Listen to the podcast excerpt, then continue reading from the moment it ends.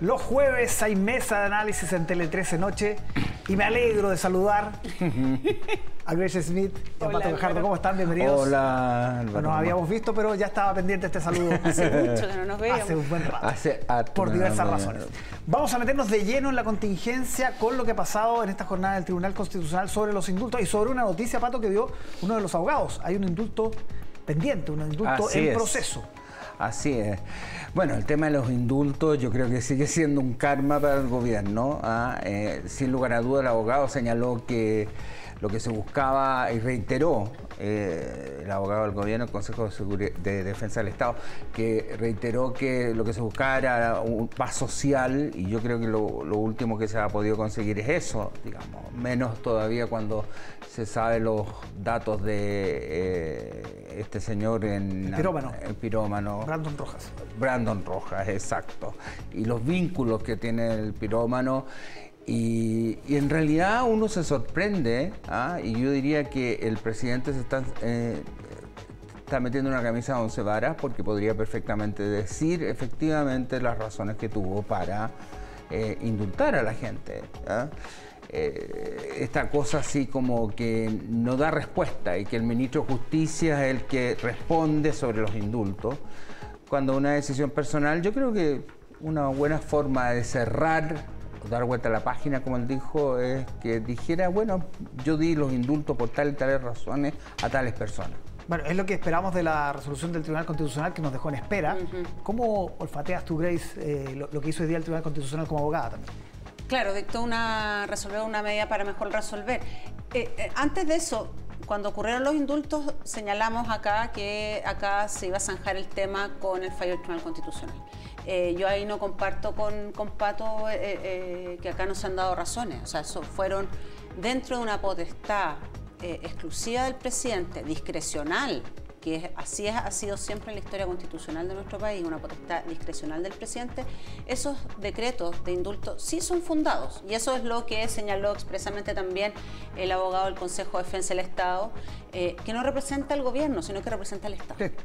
Eh, y en ese sentido hay que hacer la distinción si esos argumentos nos gustan o no nos gustan. Cosa distinta es que eh, eh, esos decretos sí han sido fundados y así lo expresó. Distinto es si no nos gustan eso y ahí hay que transparentar y sincerar. No, no me gustaron lo- lo- los argumentos o sí me gustaron los argumentos. El tema es acá estrictamente jurídico. Eh, y bueno, una medida para mejor resolver efectivamente, eh, de- efectivamente del, indulto nos enteramos que existe uno en, en curso que la verdad no hay un plazo en que se deba resolver. Por lo tanto, yo creo que efectivamente va, o lo que yo creo, es que se va a extender en el tiempo hasta que esto no, no sea resuelto. por el Exacto. Ahí yo te quería hacer un alcance, por lo menos eh, Marisol Peña señaló en su momento que la fundamentación era bastante débil en la- el caso de los indultos. Entonces, no sé, eh, viéndolo desde un punto de vista jurídico, tú, eh, porque una cosa es que tenga una potestad, el presidente la tiene, eso sí, todos sabemos que es, es- es una decisión del presidente, pero otra cosa es que tenga un fundamento. Son fundados, son No, fundados, sí, o sea, claro, son pero fundados. el nivel de fundamento, Pero a a ver, eso- a eso yo no yo comparto con, con Marisol Peña, la verdad, eh, eh, su apreciación de que es bastante débil el, el argumento, eh, el fundamento de, de los decretos. Eh, claro. No lo comparto, no lo comparto. Ya. Ahora, em, ¿vale la pena eh, abrir de nuevo ese flanco, Grace? ¿En qué sentido? Dar un nuevo indulto. Es que yo creo que va a estar indefinidamente hasta Ya. que no se... Se- se va- o se sea, yo creo que... A ver, mi opinión personal es que sería eh, bastante, no quiero utilizar la palabra, pero es bastante torpe, digamos, Sí. si se cursa un indulto en este minuto. O, en- eh, o en- hasta que no se resuelva, insisto, el... Claro, el- en corto el- plazo. Exacto, en el corto plazo. Vamos al otro tema que tiene que ver con em, lo que pasa con los migrantes, el viaje del presidente Boric al, al norte del país, pero lo más llamativo, eh, Pato, es este emplazamiento que se hace directamente y por primera vez a los gobiernos de Venezuela y de Bolivia, por distintas razones. Venezuela trabando básicamente eh, la expulsión de extranjeros, no solamente venezolanos, de 20.000 Sí, extranjeros. claro, lógico. Y Bolivia lavándose las manos con los migrantes que pasan por su mm. territorio para, para, ingresar a Chile. ¿Cómo has visto su ofensiva? A ver, yo creo que Bolivia en ese sentido tiene razón. O sea, el canciller Mamani señaló claramente que no hay ningún acuerdo bilateral entre los dos países en la cual Bolivia se vea obligado a reconducir a los migrantes que van a Chile. Y por el otro lado, Venezuela, bueno, lo que hizo fue un planteamiento básicamente de que hay que proteger los derechos humanos de los venezolanos. Yo creo que ahí estamos en una situación muy compleja porque los países que podríamos encontrar alguna solución y que, como señalaba el canciller nuevo, Alberto Van Claver, va a necesitar de una diplomacia de altísimo nivel y creo que de muy alto nivel, porque tiene que ponerse en la buena con países muy complicados. Bolivia no tenemos relaciones. Venezuela, bueno, las relaciones no han sido lo más cordiales tampoco desde hace bastante tiempo, han habido declaraciones fuertes por lado y lado. Súmale Perú, que sería el país ¿ah? que podría eh, de alguna manera poder llegar a algún acuerdo de cuotas, ¿ah? de por lo menos no o por lo menos recepcionar a algunos migrantes que son ilegales, que pasan a Chile y que podrían volver a Perú y que, bueno, el presidente, el presidente en su discurso de la CELAC, eh, eh, situación, dejó una relación bastante compleja. No creo que estén dadas las condiciones para este acuerdo diplomático tan importante que significaría llegar a una solución del problema específico de Chile. Pero hace bien el gobierno al transparentar y emplazar a estos gobiernos porque hasta ahora no había ocurrido. A ver, si hace bien o hace mal, yo creo que eh, se necesita una demostración de mayor firmeza. Fíjate que Sergio Vitar señalaba eso mismo, eh, que primero Chile tiene que mostrar que está dispuesto a establecer reglas un poco más eh, firmes y que se note, porque hasta ahora lo que ha habido es, claro, la ida de los eh, militares, que ha establecido por lo menos una imagen de cierto orden, pero nada más.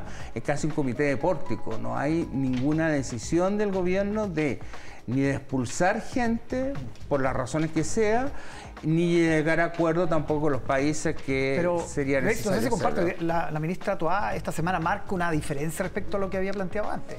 Sí, a ver, yo creo que eh, lo que ha sucedido con, países como eh, Bolivia y Venezuela en preciso, digamos, eh, te demuestra y visibiliza finalmente que la crisis migratoria no es una crisis específica de un país y que sino que se tienen que tomar medidas coordinadamente con otros países.